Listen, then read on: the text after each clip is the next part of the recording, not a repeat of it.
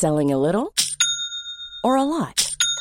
Shopify helps you do your thing however you cha-ching. Shopify is the global commerce platform that helps you sell at every stage of your business. From the launch your online shop stage to the first real life store stage, all the way to the did we just hit a million orders stage. Shopify is there to help you grow. Shopify helps you turn browsers into buyers with the internet's best converting checkout. 36% better on average compared to other leading commerce platforms because businesses that grow grow with Shopify. Get a $1 per month trial period at shopify.com/work. shopify.com/work. Avant votre épisode de X, je voulais vous parler de notre deuxième cerveau le ventre. Et c'est pas moi qui vais vous apprendre que le ventre est un pilier de notre santé et qu'il régule à la fois notre peau, notre énergie, notre poids ou notre humeur. Mais c'est peut-être moi qui vais vous apprendre l'existence de Dijo, notre sponsor, qui propose des compléments alimentaires pour aider nos ventres à fonctionner un peu mieux. Dijo, c'est une marque française créée par deux amis d'enfance, Anouk et Lisa, et c'est la première entreprise dédiée au bien-être du ventre. C'est aussi une gamme complète de probiotiques et autres compléments fabriqués en France. Ça aussi, c'est important, surtout quand il s'agit de produits vivants, parce que oui, les bactéries, c'est vivant. Je vous recommande d'aller voir sur leur site dijo.fr, D-I-J-O. Vous y trouverez un test pour faire le point sur la santé de votre ventre. Et du 13 au 26 mai, vous bénéficierez de moins 20% sur les packs. Après, vous pourrez avoir des papillons dans le ventre. Mais en attendant, il est temps de retrouver une nouvelle histoire d'amour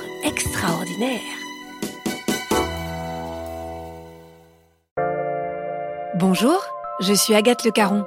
Bienvenue dans Ex, le podcast qui vous parle d'amour au travers d'histoires toujours extraordinaires.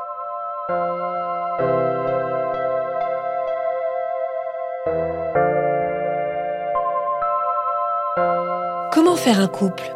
Comment s'épanouir avec la personne qu'on aime quand on sait que quoi qu'il se passe, son amour n'a pas d'avenir. Peut-on aimer quand on n'a aucune perspective? Claudine vous donne une leçon d'amour au jour le jour, parce que oui, l'amour peut croître, même sans se projeter.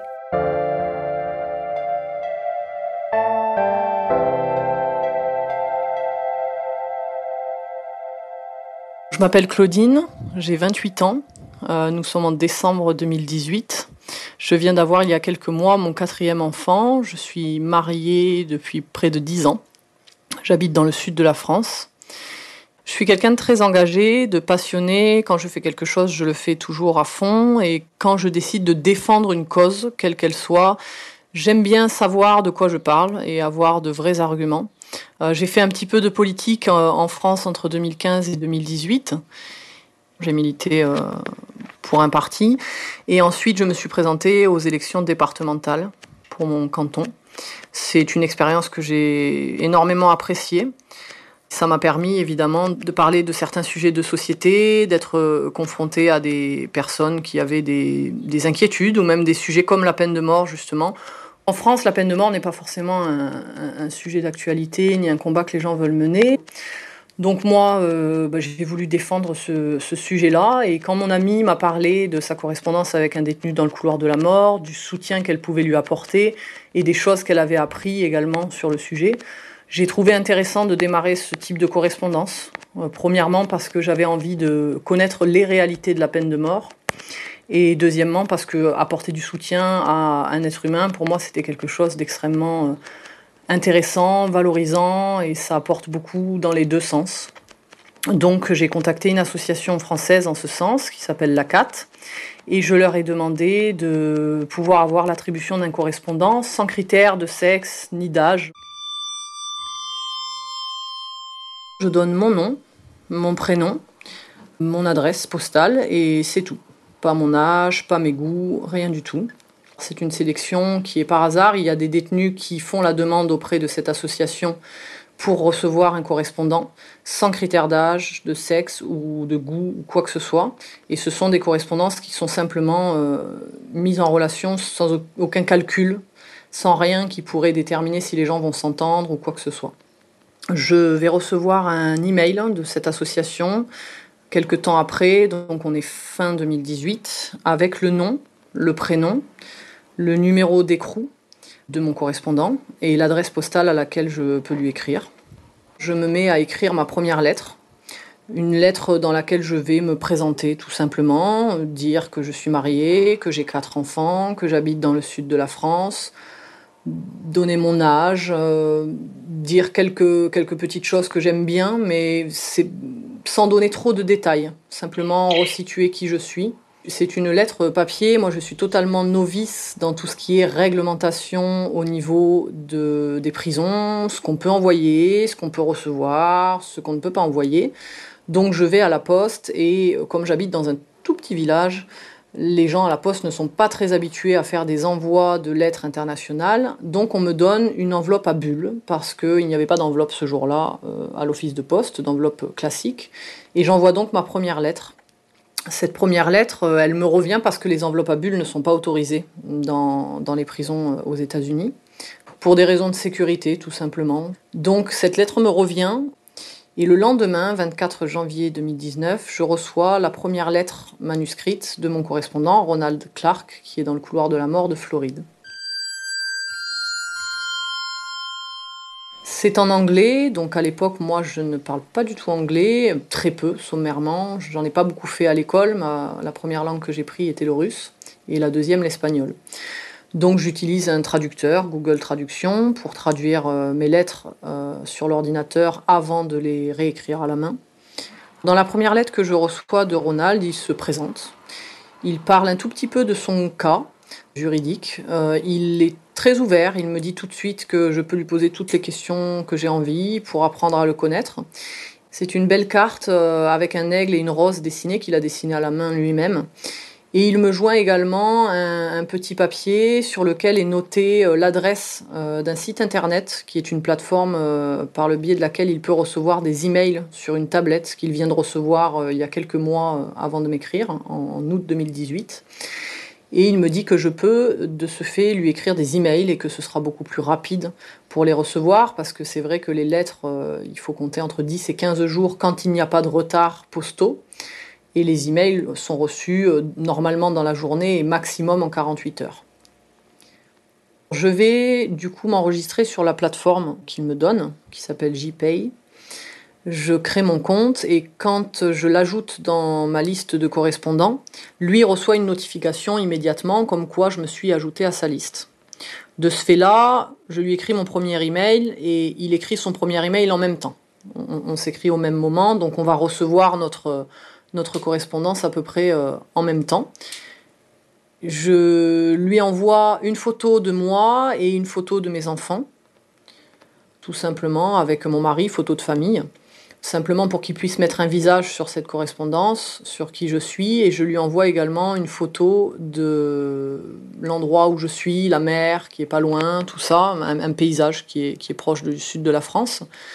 Je n'ai pas tout de suite l'envie ni la curiosité de demander à Ronald pourquoi il a été incarcéré. Je peux le savoir très facilement, je, pouvais même le savoir avant de démarrer euh, ma correspondance, mais je, n'ai pas envie de, démarrer comme ça parce que comme je ne sais pas ce qu'il a fait, je veux apprendre à le découvrir au moins quelques semaines sans avoir de jugement. Donc je décide d'occulter cette partie-là, du moins pour quelques temps.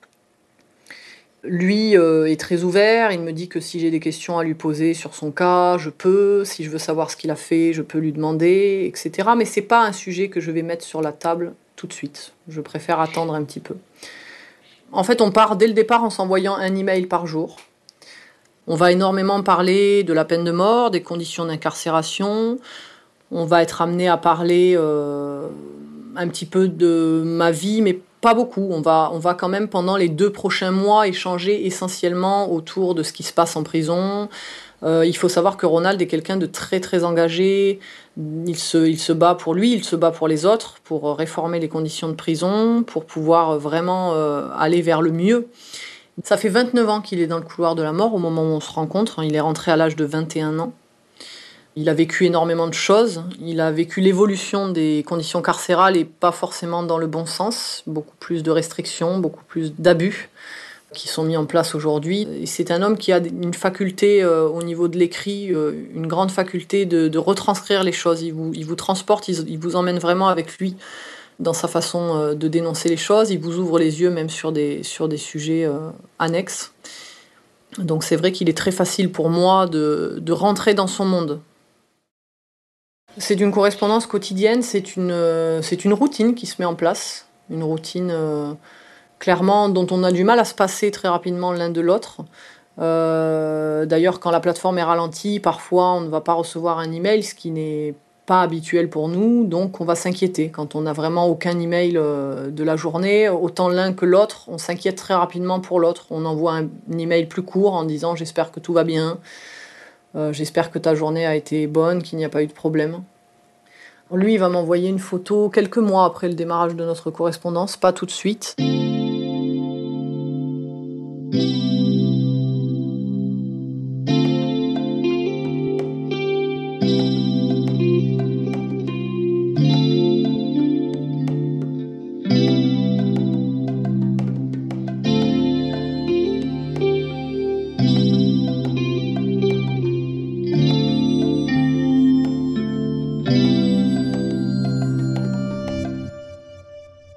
Il faut savoir que si on regarde son dossier, on voit deux meurtres. Un premier pour lequel il a pris euh, une peine de prison à perpétuité sans possibilité de libération. Et un deuxième meurtre pour lequel il a pris euh, la peine de mort. Euh, il faut savoir qu'il n'a jamais nié le premier meurtre. par contre, il a toujours clamé son innocence pour le second. Je le crois fermement parce que je le connais et je sais que c'est pas quelqu'un qui va mentir, honnêtement. Quand on lit le procès, avec du recul, on se rend compte que donc ils étaient deux. C'est un cas de figure qui se répète énormément euh, dans les couloirs de la mort de toute façon aux États-Unis. C'est un procès qui a eu lieu dans les années 80. Il n'y a pas de témoins oculaires, il n'y a pas de preuve ADN, c'est quand même très compliqué. Il y a un co-accusé et les témoins clés de ce procès sont la mère et la sœur du co-accusé qui ont tout fait pour charger Ronald. Euh, Ronald a eu, il me le raconte et je le vois dans les fichiers, euh, il a eu une proposition d'abord, parce que quand vous êtes accusé comme ça d'un crime, en général, on vous fait une proposition avant d'aller en procès. Donc il a eu une proposition qui a été faite euh, de plaider coupable et de prendre une peine de 25 ans de prison. Cette proposition a été faite également à son co-accusé. Le co-accusé a plaidé coupable. Il a accepté de charger Ronald euh, également après, mais c'est assez courant, ce sont des pratiques communes. Donc euh, il a plaidé coupable, il a pris 25 euh, ans de prison, il en a fait 11. Ronald a refusé de plaider coupable pour ce deuxième meurtre parce qu'il a dit qu'il n'allait pas plaider coupable pour quelque chose qu'il n'avait pas fait. Il faut savoir qu'à l'époque, il était jeune, il était drogué, alcoolisé, une enfance chaotique. C'est une histoire, encore une fois, qui se répète beaucoup dans les couloirs de la mort. 80%, hein. 85% des gens qui sont euh, condamnés à mort ont ce type de parcours. Et Ronald décide de ne pas plaider coupable, donc il décide d'aller au procès. On le met en garde. Il a un très mauvais avocat, un avocat qui est alcoolique et incompétent à l'époque, et qui a été viré d'ailleurs. Il va au, casse-pipe en allant à ce procès-là, mais il ne le sait pas du tout. C'est un jeune de 21 ans complètement perdu, qui n'a pas de soutien. Euh, voilà, il va au casse-pipe et euh, donc il est condamné à mort pour ce meurtre qu'il n'a pas commis. Je ne l'affirmerai pas à, 200%, mais honnêtement, je le crois. On va évoquer son cas un petit peu, mais c'est pas vraiment euh, ce qu'on va évoquer le plus, bah, pour une raison extrêmement simple. Bon, c'est un sujet compliqué, premièrement, mais surtout, euh, Ronald, il faut savoir qu'au moment où on rentre en correspondance, il a terminé ses appels. C'est-à-dire qu'il y a neuf paliers d'appels aux États-Unis quand vous avez une condamnation à mort, et lui a épuisé tous les recours. Donc, il n'y a pas vraiment de possibilité pour lui d'être rejugé, de changer cette sentence. Donc, je pense que c'est quand même un un sujet sur lequel il ne, il ne communique pas énormément et sur lequel je ne vais pas énormément parce que nous sommes deux personnes qui aimons faire changer les choses, qui aimons faire bouger les choses, qui aimons les problèmes euh, qui ont des solutions et c'est malheureusement un problème qui n'a pas de solution à l'heure actuelle, donc on l'évoque peu. Moi, j'ai pas du tout peur. Il faut quand même partir du principe que quand vous vous engagez dans ce type de correspondance, surtout à l'aveugle comme ça, vous savez que vous pouvez tomber sur tout vous savez que vous allez l'accepter. C'est un petit peu le, principe d'être contre la peine de mort. On l'est totalement ou on ne l'est pas. Voilà, moi j'y suis opposé, euh, peu importe le, type de cas. Ronald est en Floride. Euh, la Floride, il faut savoir que c'est un couloir de la mort extrêmement compliqué. Le Texas étant le pire, ce sont des conditions extrêmement compliquées et très dures. Alors nos échanges vont, vont s'intensifier au fur et à mesure du temps. On est très rapidement attachés l'un à l'autre. Je pense déjà de prime abord par rapport à nos situations respectives pour des raisons différentes. Lui a cruellement besoin de soutien, cruellement besoin de, quelqu'un. Et moi, j'ai également besoin, je pense, à ce moment-là, d'avoir quelqu'un à qui parler de mon quotidien. Pas forcément pour m'en plaindre, mais simplement quelqu'un à qui parler, parce que je, je, vis un petit peu en autarcie quand même euh, dans mon couple avec mes quatre enfants. Je, travaille, je suis euh, éleveuse de chats de race bengale à l'époque. J'ai une très très très grosse chatterie avec 35 chats. C'est beaucoup de travail, je travaille tout le temps, je suis tout le temps à la maison, à part quand je fais des expositions ou des livraisons de chatons. Mais euh, je vis quand même beaucoup en autarcie, donc je pense que Ronald, en fait, me, sort paradoxalement, me, sort un peu de ma prison à moi. Alors mon mari, pour euh, replacer un petit peu les choses, bah, ça fait dix ans qu'on est ensemble. On a quatre enfants, on vient d'avoir trois filles euh, extrêmement rapprochées, trois filles en l'espace de 28 mois. Donc on est quand même extrêmement euh, occupé, extrêmement stressé, il faut se le dire. Avoir quatre enfants, c'est pas facile. Ça peut créer des tensions. J'ai pas une relation avec mon mari euh, où il y a des disputes permanentes ou des choses comme ça, non. Mais je pense qu'il y a un détachement euh, qui s'est installé un petit peu au fur et à mesure du temps. Lui a tendance à quand même pas mal regarder euh, les filles à droite à gauche à cette époque-là, je suis dans une démarche un petit peu de reprendre soin de moi physiquement. Je viens d'avoir quatre enfants, surtout trois euh, vraiment très rapprochés. Donc, quand on est enceinte euh, trois fois en l'espace de 28 mois, on s'oublie un petit peu de ce côté-là. Ça n'a pas forcément l'effet escompté euh, auprès de mon mari. Donc je décide simplement de mettre cette part de moi complètement de côté à cette époque-là et de repartir sur mes valeurs fondamentales qui sont la passion, la, défense des sujets, les choses comme ça. Donc c'est dans, cette optique-là que je corresponds avec Ronald. Trouver un petit peu mon, nouveau cheval de bataille et, et foncer.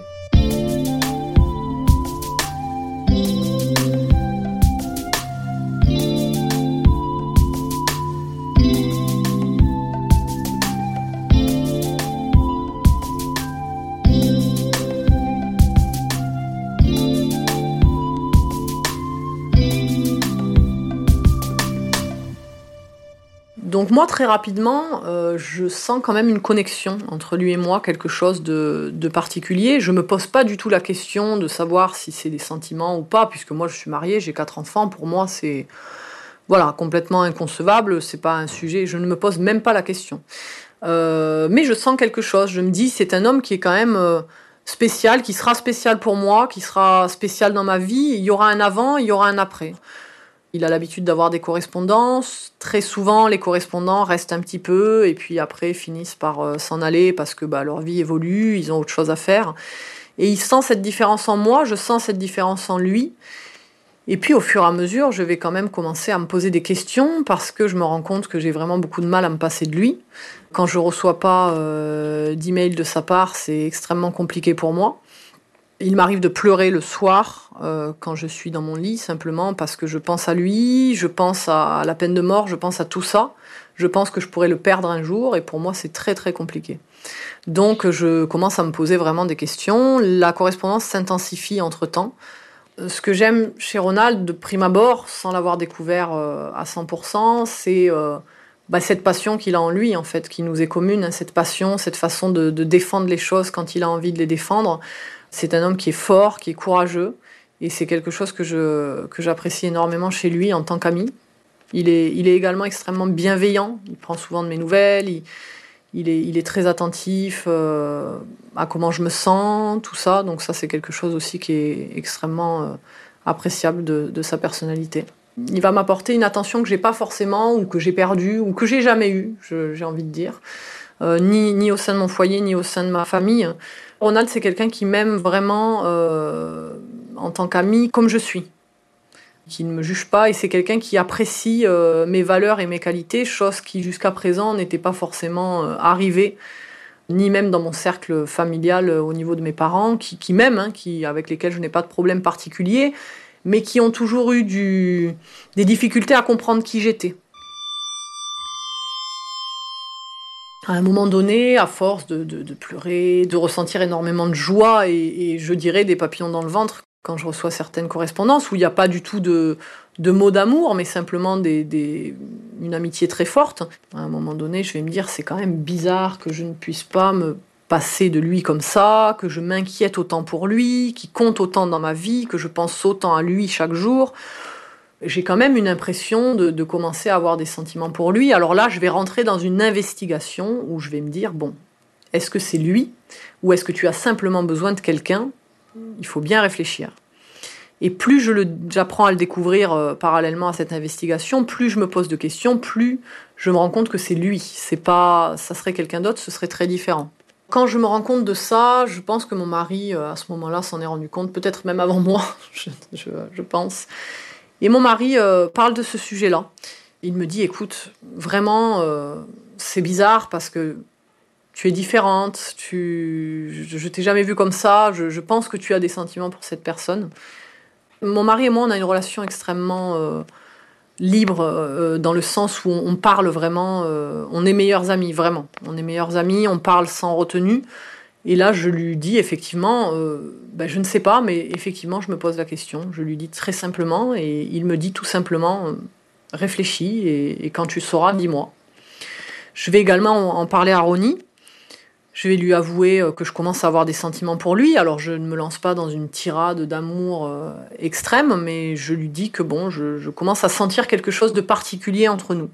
À partir de ce moment-là, notre correspondance va dériver un petit peu euh, sur un plan euh, sensuel, je dirais sensuel. Ça reste toujours sentimental et doux, mais voilà, on va, on va aller sur une amitié où on va flirter quand même, je, je l'avoue. Il va y avoir des, des envois de photos de ma part des photos en maillot de bain, des photos un peu plus euh, olé olé, comme on dit dans le sud. Et là, bien sûr, Baroni n'est pas insensible à mon charme, fatalement, mais il est quand même dans la retenue. Et puis quand je vais un petit peu trop loin euh, dans le flirt, il me rappelle toujours à l'ordre en me disant Ouh, ton mari n'aimerait pas que tu fasses ça. C'est un peu mon garde-fou, euh, il sait quand même que j'ai quatre enfants, il ne connaît pas les problèmes que j'ai dans mon couple à cette époque-là. Donc je pense que lui, il pense que je suis une femme épanouie en couple et que j'ai juste envie de, jouer et de me distraire. Donc euh, il met un petit peu le haut là en se disant, bon, je, je veux pas qu'elle gâche sa famille, qu'elle gâche ses enfants euh, pour moi. Ensuite, lui, bah, il va quand même aller dans le flirt en termes de mots. Moi, il faut dire que je j'y vais pas de main morte, si je puis dire. J'y vais un peu. je sais qu'il y a quelque chose entre nous et que et qu'il se passera quelque chose. À ce moment-là, quand vraiment j'y vais à fond, pour moi, je sais que on sera un couple. À ce moment-là, euh, bah, j'ai avoué à mon mari avoir des sentiments pour Ronnie. Mon mari euh, décide de quitter la maison. Je pense quand même, après analyse, que je le soulage parce que je pense qu'il voulait quand même partir avant. Euh, pour des raisons d'épuisement de, du couple, hein, tout simplement. Et puis je pense que c'est une vie qui ne lui ressemble pas. Euh, trop d'enfants, trop de responsabilités, trop de choses à gérer. Il faut savoir que mon mari, quelques temps euh, avant, a appris qu'il avait une pathologie qui est un petit peu lourde à gérer, qui n'est pas mortelle ou quoi que ce soit, mais qui est un petit peu lourde à gérer. Et je pense qu'en ce sens-là, il a une envie de liberté, il a une envie de vivre sa vie euh, tant qu'il peut la vivre à 100%. Et je pense que je le, je le libère un petit peu quelque part.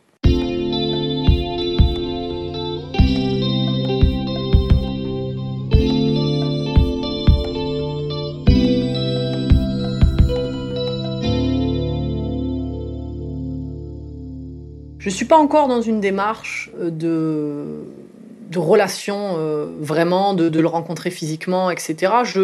J'ai juste envie de profiter euh, du moment présent, de profiter un petit peu de, de ce flirt qui, qui, se libère, puisque lui, bah, quand je lui annonce que mon mari est parti, euh, il lâche un peu les vannes de ce côté-là.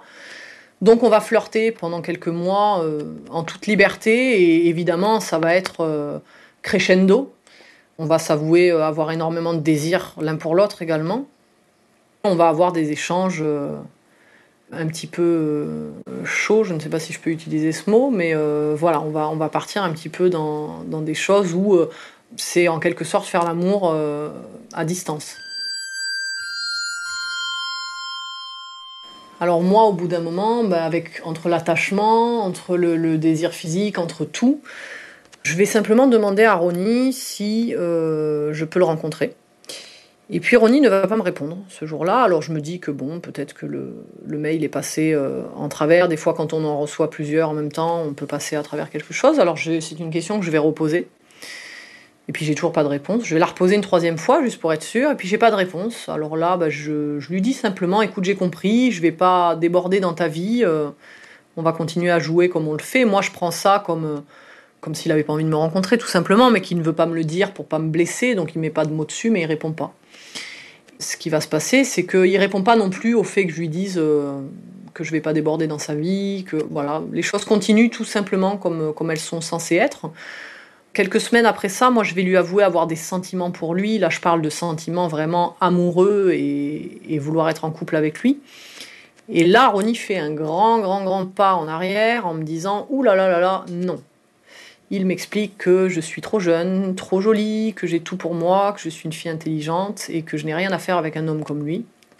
Et qu'il préfère qu'on reste amis parce qu'il n'a pas envie euh, qu'une relation euh, puisse être un échec et qu'on perde notre amitié. On tient beaucoup l'un à l'autre. Donc il me met vraiment euh, le haut là là-dessus très fermement. On reprend notre correspondance après cet épisode-là comme si de rien n'était.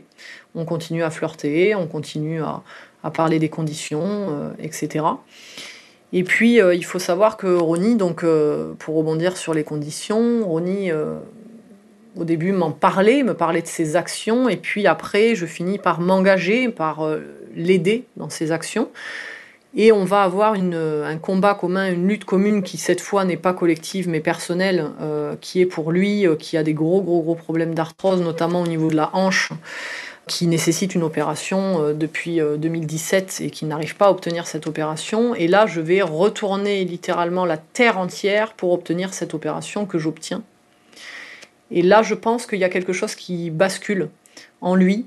Quand il voit jusqu'où je suis prête à aller, qu'est-ce que je suis prête à faire pour lui, je vais contacter des médecins en France, euh, je vais contacter des spécialistes, je vais contacter le directeur des services médicaux des États-Unis euh, pour les prisons. Je vais, je remue littéralement ciel et terre pour lui, et je pense que là, il se dit, il y a quelque chose vraiment de sincère dans les sentiments que je lui ai avoués.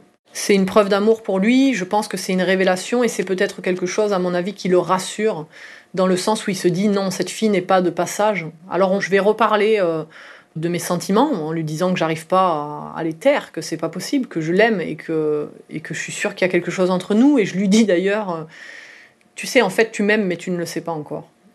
Moi, je sais que on est fait l'un pour l'autre. Pour moi, c'est l'homme de ma vie. Il y, a, quelque chose en lui, il y a quelque chose en moi que, que je n'ai jamais connu. Et il m'avoue d'ailleurs, euh, quand je lui reparle de mes sentiments, il me dit, écoute, est-ce que je suis amoureux de toi? Non. Je t'aime très fort, oui. Mais je ne suis pas amoureux parce que j'ai très peur d'être amoureux de toi. Parce que si je tombe pour toi, je sais que je ne pourrais pas vivre sans toi. Donc à ce moment-là, je sais qu'il sent aussi ce que je sens, cette, connexion, mais il ne veut pas céder. Et là, il va me proposer d'aller le rencontrer en août 2019 euh, et il me propose d'aller le rencontrer euh, en me disant écoute, Peut-être qu'on peut être un couple, peut-être pas. Je veux que tu viennes, que tu t'assoies en face de moi, que je puisse te dire tout ce que tu auras, tout ce que tu n'auras pas, que tu puisses te rendre compte de l'environnement dans lequel tu vas évoluer et prendre ta décision en pleine conscience. Je ne te repousse pas, n'importe quel homme voudrait de toi, mais j'ai vraiment besoin de te montrer où tu vas mettre les pieds.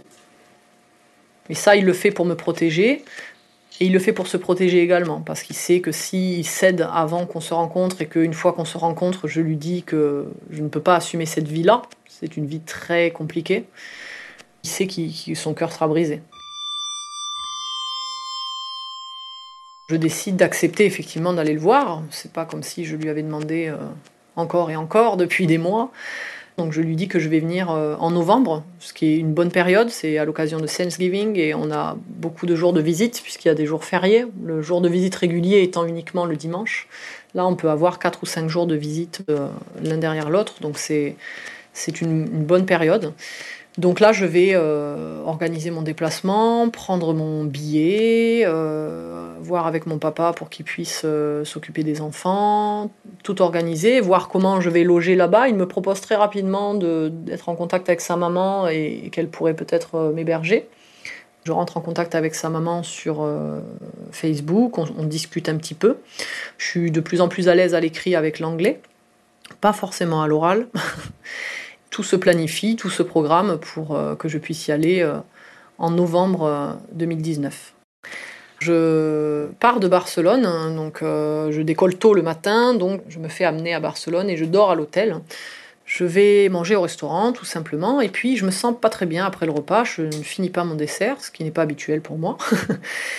Quelque chose ne va pas, donc je me dis que je suis simplement un petit peu fatiguée, un petit peu stressée, donc je décide de retourner à l'hôtel. J'arrive à l'hôtel, je m'allonge et là je fais une crise d'angoisse euh, extrême, quelque chose de très très très compliqué que j'ai énormément de, mal à calmer, qui dure euh, au moins deux heures avec des sueurs, des tremblements. Euh, c'est quelque chose de très très très dur à supporter. Et je ne sais pas si je pars ou si je pars pas. Je suis dans le doute complet parce que j'ai extrêmement peur de faire ce voyage seul. Euh, j'ai la phobie d'être dans des endroits que je ne connais pas en étant seul. Alors là, je ne connais ni le pays, ni la langue, ni où je vais, ni les gens que je vais voir. Donc c'est carrément pour moi le, le summum de la situation stressante. Donc je ne sais pas du tout si je pars, j'essaye de me raisonner mais je n'y arrive pas, je stresse, je stresse, je stresse. Une fois que cette crise redescend, je me dis bon maintenant il faut savoir, est-ce que tu pars, est-ce que tu ne pars pas? Et puis ensuite je me pose une question très simple, je me dis écoute, euh, voilà c'est facile, si tu ne le fais pas aujourd'hui, si tu n'es pas capable de l'accomplir, tu ne le feras jamais. Donc tu ne vas pas pouvoir être en couple avec Ronnie, tout simplement parce que tu ne peux pas exiger de lui d'avoir une relation avec toi si tu n'es pas capable d'aller le voir. Donc, est-ce que euh, tu vas te mettre un coup de pied au derrière et le faire? Ou est-ce que tu décides de renoncer à cet homme Et renoncer à lui, pour moi, est inconcevable. Donc, je décide d'affronter cette peur. C'est extrêmement dur. Je fais ce voyage. J'ai peur de me perdre, j'ai peur d'atterrir au mauvais endroit, j'ai des, peurs qui peuvent être rationnelles et d'autres complètement euh, irrationnelles, mais je fais ce voyage parce que je tiens trop à lui et je, ne peux pas vivre sans lui, je le sais déjà. Donc je, fais cet effort-là et c'est un combat contre moi-même. J'arrive en Floride, sa maman vient me récupérer à l'aéroport. Communication verbale extrêmement compliquée, je ne comprends absolument rien pour ainsi dire, parce que l'accent, euh, c'est épouvantable. Et je suis quand même extrêmement angoissée, puisque je suis quand même avec des personnes que je, connais très peu, ou pour ainsi dire que je ne connais pas, parce que vous n'apprenez pas à connaître les gens en leur parlant un petit peu sur, sur Messenger comme ça, mais je suis quand même rassurée parce que l'accueil est très chaleureux, je me sens quand même en sécurité. J'arrive, donc c'est un jeudi, et la visite est un dimanche. Ronnie est très excité à l'idée de me voir, je suis très excitée à l'idée de le voir également. Et puis arrive le dimanche matin où je vais me lever, me préparer, ce qui me prend énormément de temps puisque je veux être absolument parfaite, même si euh, je ne le suis pas, mais je, fais de mon mieux. Je décide de porter du noir parce que c'est ce qui me va bien. Je mets une robe, je mets un beau maquillage, je ne mets pas de bijoux et je porte du vernis, mais je n'ai pas les ongles longs. Je détache mes cheveux parce que je sais qu'il aime, il aime mes longs cheveux blonds. J'essaye de faire euh, du mieux que je peux, je porte des talons euh, aiguilles parce que je sais que c'est, il, aime beaucoup ça également. Je bouillonne de l'intérieur, j'ai très envie de le voir. Et je m'assois dans la voiture, donc euh, sa maman m'accompagne pour cette première visite, ce qui me rassure un petit peu pour me guider, pour les règles, ce qu'on peut faire, pas faire, etc. Et je suis dans la voiture, je m'assois. Je me rappelle, on rigole avec ma belle-mère parce que elle adore écouter Elvis Presley. Et à la radio, il y a euh, une chanson qui passe, la première chanson qui passe quand on est sur le trajet. Et cette chanson est Full for Loving You. C'est très drôle parce que c'est Est-ce que je suis complètement folle de t'aimer? Et ma, sa, maman, à l'époque, euh, me fait le, rapprochement et me dit euh, Tu vois, regarde, c'est un signe. Donc après, ben, dans la voiture se passe beaucoup de choses dans ma tête. Euh, je commence à avoir des peurs euh, un petit peu parce que je me dis, euh, après tout, je ne le connais pas vraiment. Je m'en suis fait une image, je m'en suis créé une image. Et qu'est-ce qui va être si cette image n'est pas celle que j'imagine? J'ai extrêmement peur de devoir faire le deuil, en fait, de, de mon Ronnie, celui que j'ai imaginé, entre guillemets. Je ne l'ai pas totalement imaginé, c'est via nos correspondances. Mais après, je viens même à penser des choses complètement folles, comme euh, il a pu prêter sa tablette et c'est quelqu'un d'autre qui a écrit et je vais me retrouver avec un parfait inconnu en face à face. Il y a plein, plein de questionnements comme ça qui viennent. Et puis, bien sûr, il y a la peur de ne pas lui plaire. Bon, moi, c'est. Euh, voilà, j'ai extrêmement peur. J'ai peur de perdre notre relation, en fait. C'est euh, le risque, quand, même si c'est dans, dans un contexte particulier, mais peu importe. Alors j'arrive euh, à la prison, le passage de la sécurité, je m'en faisais une montagne et en fait c'est pas plus compliqué que dans un aéroport, rien d'inquiétant. Euh, je passe tous les contrôles, je suis fouillée, refouillée, j'enlève mes chaussures, je les remets, je les renlève, je les remets. C'est très très, c'est une prison de haute sécurité. Hein. On est dans le couloir de la mort, c'est quand même l'endroit le plus sécurisé, donc ce sont quand même des conditions extrêmement restrictives. Mais ça m'impressionne pas forcément et je ne me sens pas mal dans, cette, ce milieu carcéral. C'est pas quelque chose qui me choque. Je rentre dans la salle de visite. Et euh, il faut savoir que quand on rentre dans la salle de visite, on donne le papier sur lequel est noté euh, le numéro d'écrou de la personne qu'on vient voir, et euh, la personne est appelée à ce moment-là. Donc vous avez quand même une attente plus ou moins longue, entre 5 et 10 minutes, qui vous paraissent une éternité. Et je suis assise là, à cette table en métal, je ne parle pas. Je suis complètement renfermée à l'intérieur de moi, et, j'attends, j'attends, j'attends, j'ai l'impression d'attendre pour toujours je vois des hommes entrer, entrer, embrasser leurs femmes, embrasser leur famille, euh, etc. Je suis assez surprise de l'ambiance d'ailleurs qui est très, euh, très amicale et très positive. Je, m'attendais en allant dans le couloir de la mort à ce que les gens soient tristes et très froids, etc. Pas du tout. C'est une ambiance très très familiale, très très euh, positive. Et puis Ronnie pousse cette porte et je le vois entrer. Il me cherche un petit peu et il me voit, il me sourit. Je lui souris et là, le simple moment où je vois son visage et son sourire, la première chose qui me vient en tête, c'est c'est lui. C'est mon Ronnie, il dégage exactement euh, l'image que j'en avais. Donc il faut savoir qu'en Floride, on a énormément de chance parce qu'on a le droit à des visites dites de contact. On n'est pas derrière une vitre, on est dans la même pièce. Ronnie va s'avancer, il va serrer sa maman dans ses bras. Donc euh, Ronnie est très grand, sa maman est petite. Et je les vois tous les deux, et la façon dont il la serre dans ses bras, c'est vraiment, j'ai l'impression de voir un enfant de 8 ans qui serre sa maman. Il y a beaucoup d'amour entre eux, c'est extrêmement touchant. Et puis après vient mon tour, bien sûr. Donc euh, on va se prendre dans les bras. La première chose qu'on va se faire, c'est un câlin avant de s'embrasser. On va se faire un câlin, on va se serrer très fort, puisque ça fait des mois et des mois qu'on a envie de se serrer l'un contre l'autre. On se serre extrêmement fort, il y a énormément d'amour, et au moment où je suis dans ses bras, au moment où il me serre contre lui, je pose ma tête sur, euh, sur sa poitrine, je m'en rappelle. Là, il y a vraiment un sentiment de plénitude et j'ai la sensation d'avoir trouvé ma place dans le monde. Je me dis, voilà, c'est là que je dois être. C'est, je, me sens complète, je me sens entière, je me sens moi-même et je me sens profondément heureuse. Après, on va se donner un baiser. Donc, ce baiser est un peu maladroit.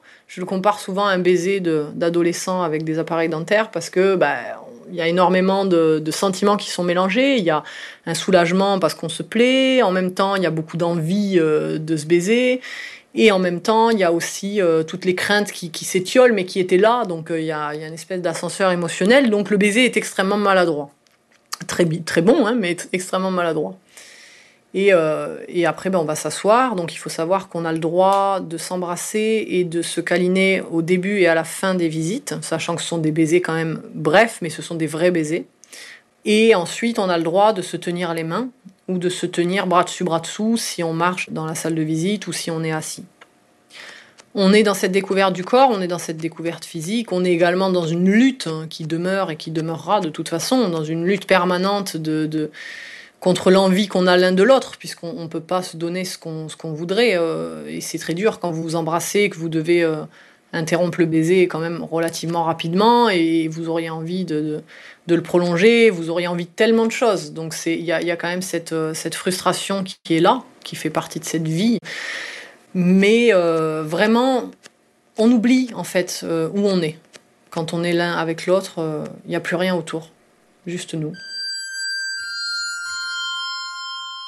Donc après, euh, on va avoir une deuxième visite où là, on va être tous les deux, et eh bien, on se découvre un peu plus. Alors on décide d'écrire parce que écrire pour moi en anglais n'est pas un problème. Donc on prend un papier, des crayons et on s'écrit puisqu'on ne peut pas communiquer verbalement ou très peu.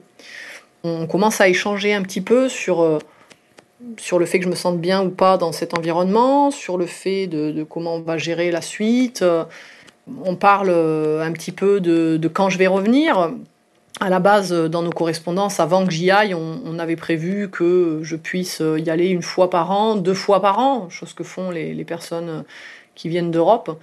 Et très rapidement, on se dit que de toute façon, il y a une alchimie entre nous et que ça va pas être possible de se voir une ou deux fois par an, qu'il va falloir qu'on se débrouille pour faire autrement.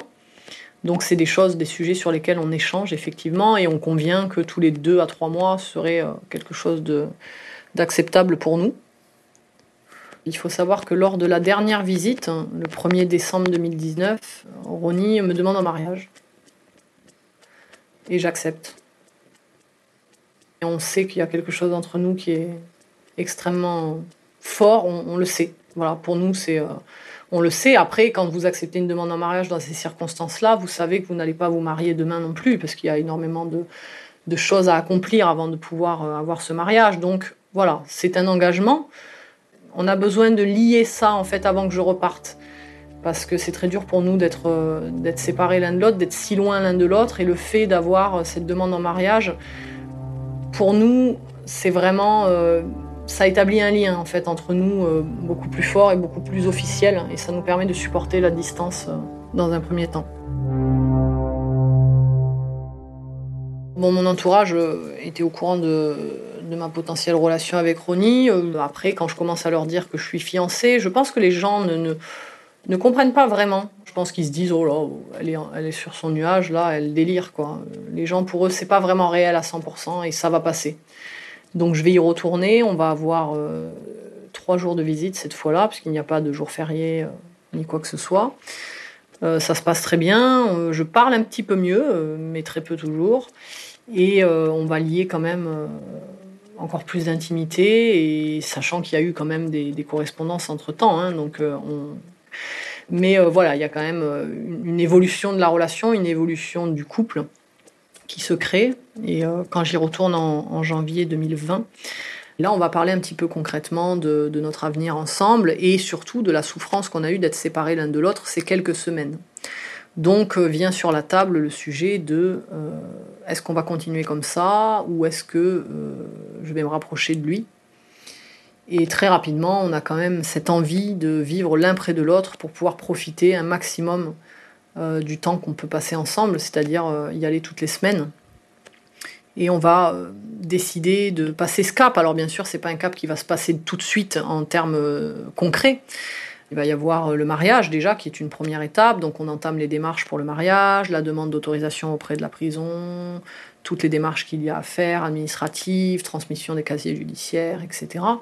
On entame cette démarche. Parallèlement, j'entame la démarche euh, pour obtenir l'autorisation euh, française, le certificat de capacité d'un Français à marier à l'étranger, parce que pour moi, je veux que mon mariage soit reconnu également en France, parce que je ne veux pas d'un mariage juste comme ça. Je veux vraiment être sa femme. Et si je ne l'épouse qu'aux États-Unis, je ne suis considérée comme sa femme que sur le territoire américain. Donc pour moi, il y a quelque chose où vraiment j'ai besoin d'être sa femme, de porter son nom.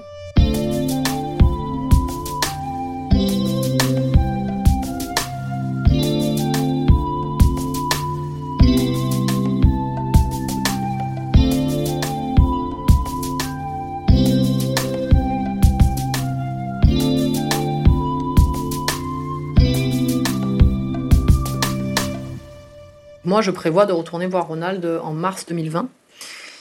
Et 48 heures avant mon départ, je reçois un, messenger de ma belle-mère qui me dit euh, Notre président vient de fermer les frontières pour les Européens, je suis désolée, ma belle.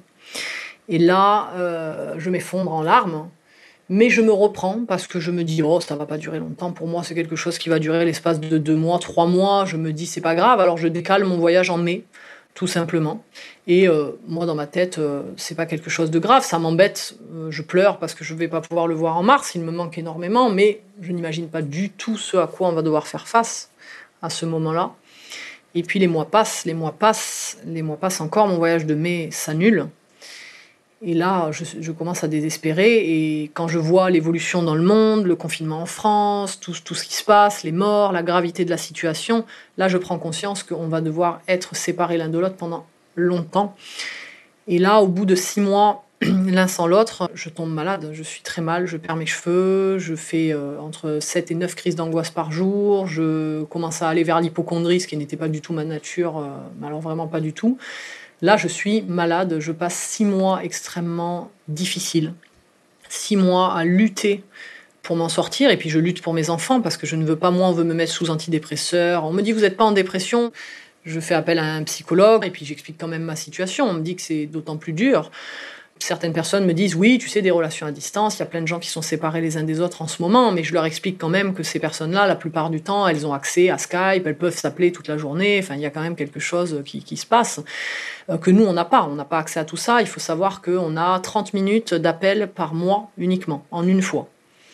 Donc le reste, c'est des emails, c'est quelques photos, euh, c'est extrêmement euh, restreint et c'est très dur d'être séparé comme ça. Ronnie est d'un soutien extrême pour moi à ce moment-là. Il est très patient, très compréhensif. Euh, je, n'aurais pas pu le traverser sans lui. Vraiment, je n'aurais pas pu le traverser sans lui. Au bout de six mois, je commence à me faire une raison et à me dire, écoute, de toute façon, tu ne peux pas maîtriser ça, on ne sait pas quand ça va ouvrir. Donc il faut que tu, tu prennes cette, cette vie comme si c'était ta nouvelle vie et euh, ne plus, je m'interdis en fait de me poser la question, de regarder les news, de voir si ça va ouvrir. Je, je, remonte la pente, je vais mieux, mais ça va quand même durer deux ans, quasiment, deux ans l'un sans l'autre, ce qui est extrêmement long.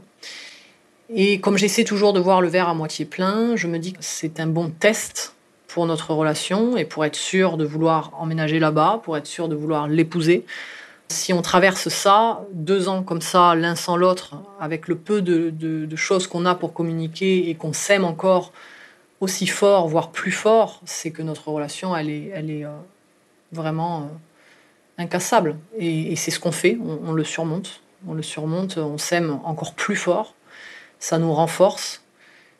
Et euh, je décide de mettre à contribution ce temps où je suis loin de lui. Je décide de passer un diplôme de droit américain pour être assistante juridique que j'obtiens en juin 2021 pour euh, pouvoir travailler là-bas quand, euh, quand j'aurai mon visa. C'est l'objectif. Et on traverse cette période de deux ans, euh, tant bien que mal, avec des hauts et des bas, mais jamais, jamais, jamais de hauts et des bas dans, dans, notre amour. Notre amour ne fait que croître, croître, croître encore et encore et encore. Et là, les gens qui sont autour de moi se disent, ouais, ces deux-là s'aiment vraiment, quoi ces deux-là s'aiment vraiment, c'est du concret, elle va l'épouser et, elle va partir. Ça devient réel pour tout le monde. Je décide de partir aux États-Unis en décembre 2021. C'est une épreuve pour moi parce que je pars habituellement deux, trois semaines et là je vais partir deux mois et demi parce qu'il faut quand même après que je puisse le voir un certain nombre de fois pour rattraper un petit peu ces deux ans et, et prendre un peu d'amour parce qu'on en a énormément besoin. Donc je vais partir euh, le 6 décembre 2021 et je vais rester jusqu'au 21 février 2022. Donc là, c'est très difficile pour moi de laisser mes enfants autant de temps. C'est une épreuve. Je leur explique, ils comprennent très bien, ils acceptent, mes proches également. Et donc je pars. Je pars, je vais passer euh, un mois et demi euh, sans pouvoir le voir. Et puis arrive enfin euh, ce 16 janvier 2022, tant attendu, où on peut se revoir après deux ans, à dix jours près, ça faisait deux ans euh, qu'on ne pouvait pas se, voir. Donc arrive ce, jour tant attendu, et là, bah là c'est magique parce qu'on se serre dans les bras. C'est un mix en fait. Euh, dans un sens, on peut avoir l'impression qu'on ne s'est jamais laissé. Et dans un autre sens, c'est extrêmement fort entre nous, beaucoup plus fort, il y a beaucoup plus d'intimité que quand on s'est laissé la dernière fois. Et en plus, euh, le langage s'est dénoué au fur et à mesure. Donc euh, il y a beaucoup d'émotions pour tout le monde. Et, euh, là, c'est magique. Et là, je ne veux plus jamais le quitter.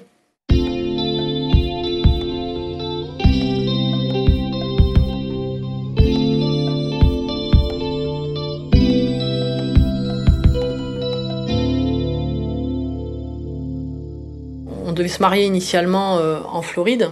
Et euh, suite à la suspension de visite, le département correctionnel euh, use encore de son pouvoir euh, discrétionnaire qui n'est pas contenu dans les règles, mais ils inventent souvent des règles. Et il détermine que notre autorisation de mariage, qui bien que sur le document officiel et dans les règles officielles ne peut pas être retirée, est retirée. Et qu'on doit redemander on réfléchit à des solutions alternatives, il en parle autour de lui, parce qu'on sait que si on doit redemander, on en a au moins encore pour un an, un an et demi avant d'être marié, et pour nous c'est inconcevable. Donc on va euh, se marier euh, via l'Alabama, qui en 2019 a changé sa loi de mariage et vous autorise à vous marier simplement en signant un document devant notaire euh, en Alabama. Donc on signe chacun un document en étant présent physiquement, on renvoie ce document et l'Alabama euh, valide notre mariage. On est un petit peu craintif, on a peur. Et euh, le 24 janvier, du coup, on apprend que notre mariage a été validé, donc en date du 12 janvier, qui est la date officielle de notre mariage. Donc, euh, quand on se revoit, on est marié, mais on ne le sait pas encore, le 16 janvier 2022. Donc, maintenant qu'on est marié, on a eu le temps quand même pendant ces deux ans de pouvoir réfléchir un petit peu à tout ça. Où je veux aller, les villes les mieux pour les enfants, les conditions de sécurité. Voilà, on a tout, tout, tout regardé. On sait ce qu'on doit réunir comme document pour le, visa. C'est un travail titanesque. On va tout réunir. Alors avec notre situation, c'est un petit peu compliqué. je ne peux pas forcément lui envoyer les choses par courrier, donc on passe par son avocat quand il vient en visite, qui lui fait signer les documents, etc. Parce que, encore une fois, le département de correction euh, veut entraver notre couple et a toujours voulu entraver notre couple. Depuis toujours et, donc du coup on sait qu'on est obligé de, passer par des méthodes euh, alternatives pour que les choses arrivent et on constitue ce dossier. C'est un travail euh, titanesque que je suis très heureuse d'avoir terminé euh, et envoyé, posté en mai 2022 lors de ma dernière visite avec Ronnie. Donc euh, normalement, si tout se passe bien, euh, d'ici 8 à 10 mois, on devrait recevoir euh, une lettre de l'immigration en disant que notre dossier a été approuvé, qu'on doit fournir des documents complémentaires pour la nouvelle étape. Et on l'espère, si tout se passe bien, normalement, d'ici 14 à 16 mois, je devrais pouvoir emménager avec mes enfants aux États-Unis. C'est un changement de vie, c'est un changement de vie dont je leur parle depuis longtemps. C'est un projet familial, vraiment, on, le tourne de cette façon. C'est pas euh, les enfants, je m'en vais rejoindre mon mari, vous me, vous me suivez. Non, c'est quelque chose qu'on tourne vraiment familialement. Ronnie est présent pour les enfants, il leur fait toujours des cadeaux à Noël, des cadeaux aux anniversaires. Eux lui parlent, ils l'appellent papa Ronnie d'ailleurs. C'est leur second papa pour eux, même s'ils ne le voient pas, il y a quand même une relation qui est créée. Euh, et, et moi, je fais tout, et lui fait tout également pour que les enfants soient rassurés et se sentent vraiment concernés par ce projet.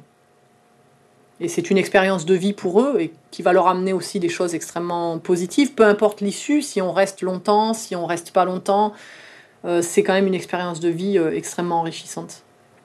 Alors il faut savoir qu'il y a peut-être 0,00001% de chances que Ronnie puisse sortir s'il y avait des réformes ou des choses comme ça.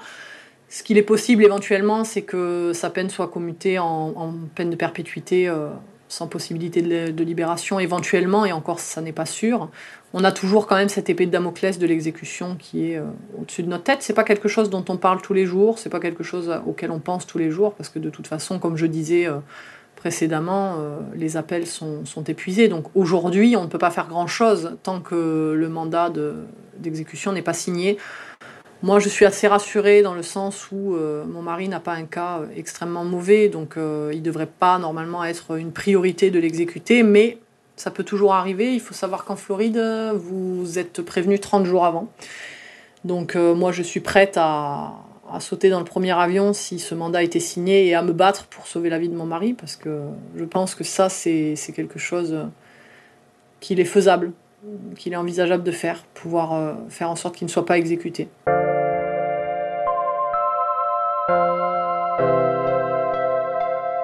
Notre amour est extrêmement fort, euh, inconditionnel, fatalement. C'est un amour qui, à chaque fois qu'on a une épreuve à traverser, on en sort encore plus amoureux. Je pense que l'amour frappe euh, là où on s'y attend parfois le moins. Et je pense qu'il faut écouter son cœur, il faut vraiment pas avoir de regrets, il faut, il faut vivre une relation. Je pense que quand c'est vraiment l'amour de votre vie, vous pouvez le sentir. Et pour moi, c'est extrêmement important de, de, vivre ça, même s'il y a des montagnes à, à gravir, même s'il y a des lacs à traverser, même s'il y a des choses difficiles. Je pense que vraiment vous, vous en ressortez grandi. Et puis l'amour de sa vie, moi je crois fermement qu'on a un amour dans notre vie. On peut aimer plusieurs personnes, hein, mais on a un amour, le vrai amour, celui euh, avec un grand A. Je pense qu'il ne se présente qu'une fois. Et peu importe les circonstances, il ne faut pas le laisser passer parce que c'est une, expérience de vie euh, unique et, et je regrette absolument pas d'avoir fait ce choix, peu importe les difficultés que j'ai à traverser, peu importe les larmes que je verse. Euh, j'ai probablement rempli euh, le lac Léman depuis, mais euh, Ronnie, c'est l'amour de ma vie et je, ne regrette pas et je regretterai jamais. Jamais.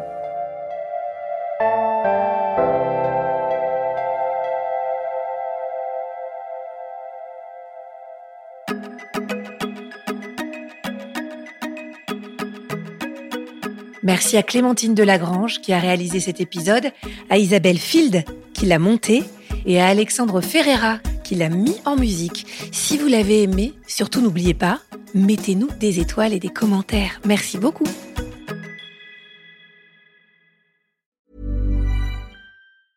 Mom deserves the best, and there's no better place to shop for Mother's Day than Whole Foods Market. They're your destination for unbeatable savings, from premium gifts to show-stopping flowers and irresistible desserts. Start by saving 33% with Prime on all body care and candles. Then get a 15-stem bunch of tulips for just $9.99 each with Prime. Round out Mom's menu with festive rosé, irresistible berry chantilly cake, and more special treats. Come celebrate Mother's Day at Whole Foods Market.